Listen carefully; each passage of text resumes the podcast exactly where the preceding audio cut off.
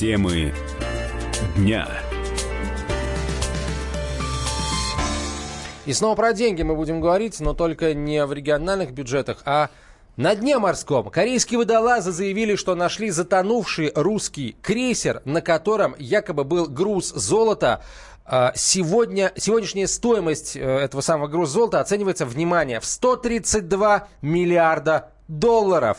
Речь идет о крейсере, чуть не сказал ракетном крейсере, нет, не был тогда ракет, броненосном крейсере Дмитрий Донской. Этот корабль участвовал в дальневосточном походе нашем во время русско-японской войны и затонул в результате Цусимского сражения, катастрофического для русского Тихоокеанского флота.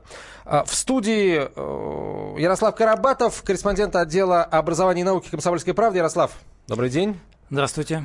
Э, эта новость, говорят, сегодня обошла все мировые информагентства. Вообще, э, действительно на этом корабле было золото? Сразу вопрос в лоб, потому что корейцы, собственно, почему она обошла? Да, все говорят про эти 132 миллиарда долларов, про эти 200 тонн золота. Кстати, что это вдруг? Объясни несведущим, да, вот мне в том числе. Наша Тихоокеанская эскадра, отправляясь к берегам Японии через полмира взяла с собой 200 тонн желтого металла.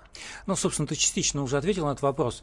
А, ну, естественно, как только они объявили, что, значит, 200 тонн, ну, они говорят, там, часть э, в золотых монетах, часть в слитках в золотых, всего э, в общей массы 200 тонн. Э, спрашивается, зачем? Вроде бы это не некоммерческая экспедиция была, в общем-то, а, плыли на, ну, на убой фактически, и, в принципе, даже адмиралы, которые руководили этой операцией, в принципе, это понимали, спрашивают, зачем золото? А, ну, корейцы объясняют это так, что ну, огромная флотилия, 38 кораблей, 12 одних броненосцев, то есть огромное количество угля необходимо для того, чтобы проделать там путь в 30 тысяч километров, который они проделали, значит, а, до э, Это все боя. нужно покупать все по это дороге. нужно покупать по дороге, плюс э, питание, э, вода и так далее, так далее, зарплата. Вот, начали выяснять, а, интересовались у историков, действительно ли могла быть такая большая сумма. Ну, они говорят, что на самом деле большую часть э, вот э, этих расходов они покрыв, она покрывалась аккредитивами, то есть они не везли с собой э, там, горы наличностей. Приезжая в, ну, пришли в порт, отправляются в банк, предъявляют аккредитив, им а, а, в обмен значит, выдают деньги, и вот на эти деньги они закупали. То есть большую, большие суммы а, наличностью там, в, в звонкой монете они с собой не возили. Ну, со слов ученых не возили, получается. Ученых, да. да? Потому что, ну хорошо, а вдруг недружественная страна и банк отказался бы принять аккредитив? Как тогда покупать уголь, воду, солонину? И что там э, покупали в те времена? Вот. Сухари. Сухари, да. Только за звонкую монету. А где она, если ее нет? На что купить-то?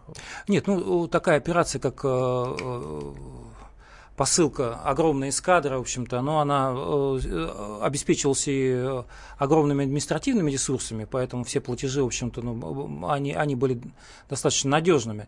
А вот другое дело, что, естественно, на каждом корабле э, на текущие расходы и на э, там, э, наличные, которые выдавали офицерам в, в валюте, вот, существовали определенные определенные суммы. Они хранились в денежном ящике. Возле этого ящика находился э, часовой, который все это дело охранял.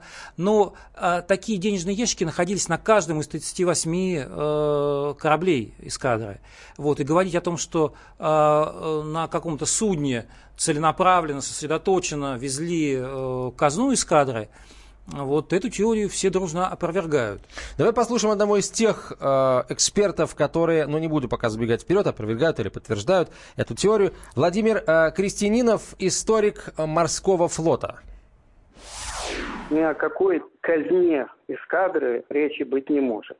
Дело в том, что несколько десятилетий назад японские водолазы обнаружили затонувший броненосный крейсер «Адмирал Накимов», который затонул на день раньше, чем Дмитрий Донской. И он затонул у острова Цусима, uh-huh. непосредственно там, где было сражение. И вот в иностранной прессе была такая же кампания, как вот э, сейчас происходит с Дмитрием Донской.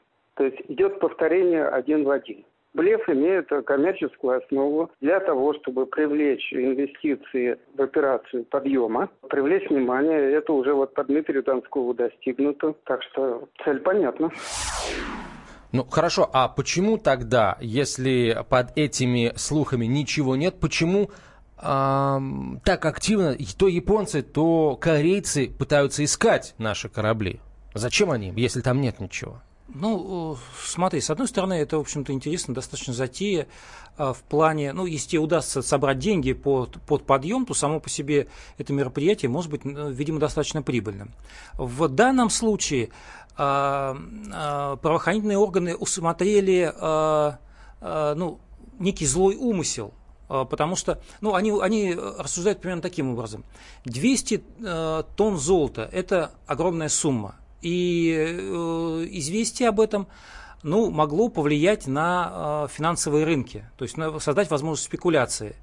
Э, значит, ну, условно говоря, там цены падают, нек, некие э, злоумышленники скупают акции, пользуясь этим. Вот потом выясняется, что никакого золота нет, а, а жулики на этом навариваются.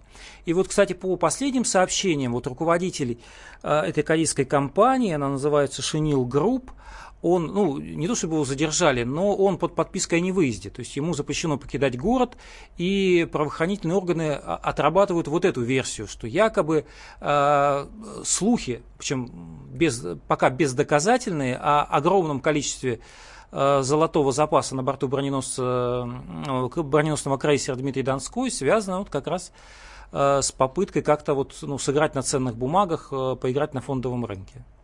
Mm, то есть, получается, корейцы а, просто хотят заработать по-легкому денег.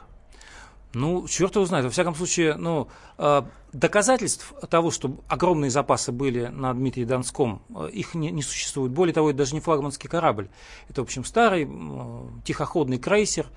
Вот, э, ну, на нем вряд ли бы перевозили э, какие-то какие крупные суммы, скорее для этой цели Хорошо, подошел а, а бы... историки новый флагманский корабль какой-то. Ну, конечно, да. Дмитрий Донской, прям скажем, э, э, во время Цусимского сражения и вообще похода Тихоокеанской эскадры, прям скажем, флагманом-то ее не был.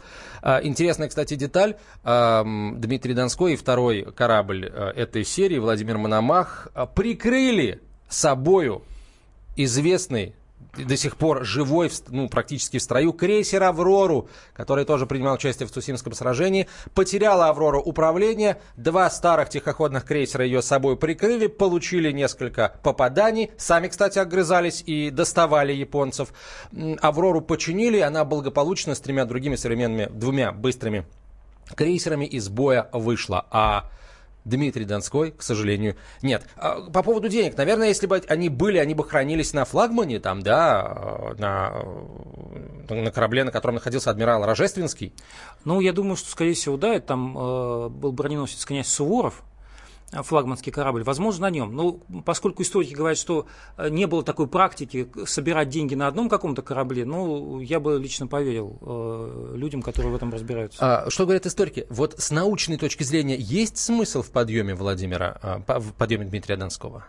Ну, если там нет никаких э, сокровищ, то нет, безусловно. Вот даже крейсер Эдинбург, э, на котором точно мы знали, что э, везли золотой запас, расплачивались за ленд-лиз, и то поднимали не крейсер, а э, сами золотые слитки. В общем, история это занимательнее. Последим, чем там все у наших корейских, так сказать, друзей закончится. А, а хороша она тем, а, что если после этого всего хотя бы там несколько десятков человек еще раз прочтут историю Цусимского сражения, будет уже, в принципе, неплохо. Просвещение, однако. Спасибо большое. Ярослав Карабатов, корреспондент отдела науки Комсомольской правды был в нашей студии. Всего доброго.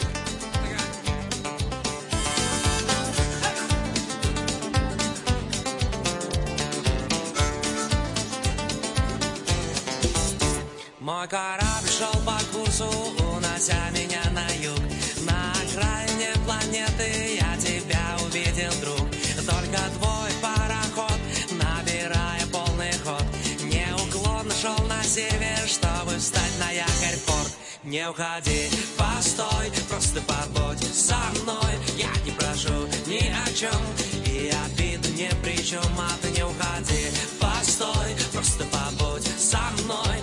Не прошу ни о чем, и И обида ни при чем, а ни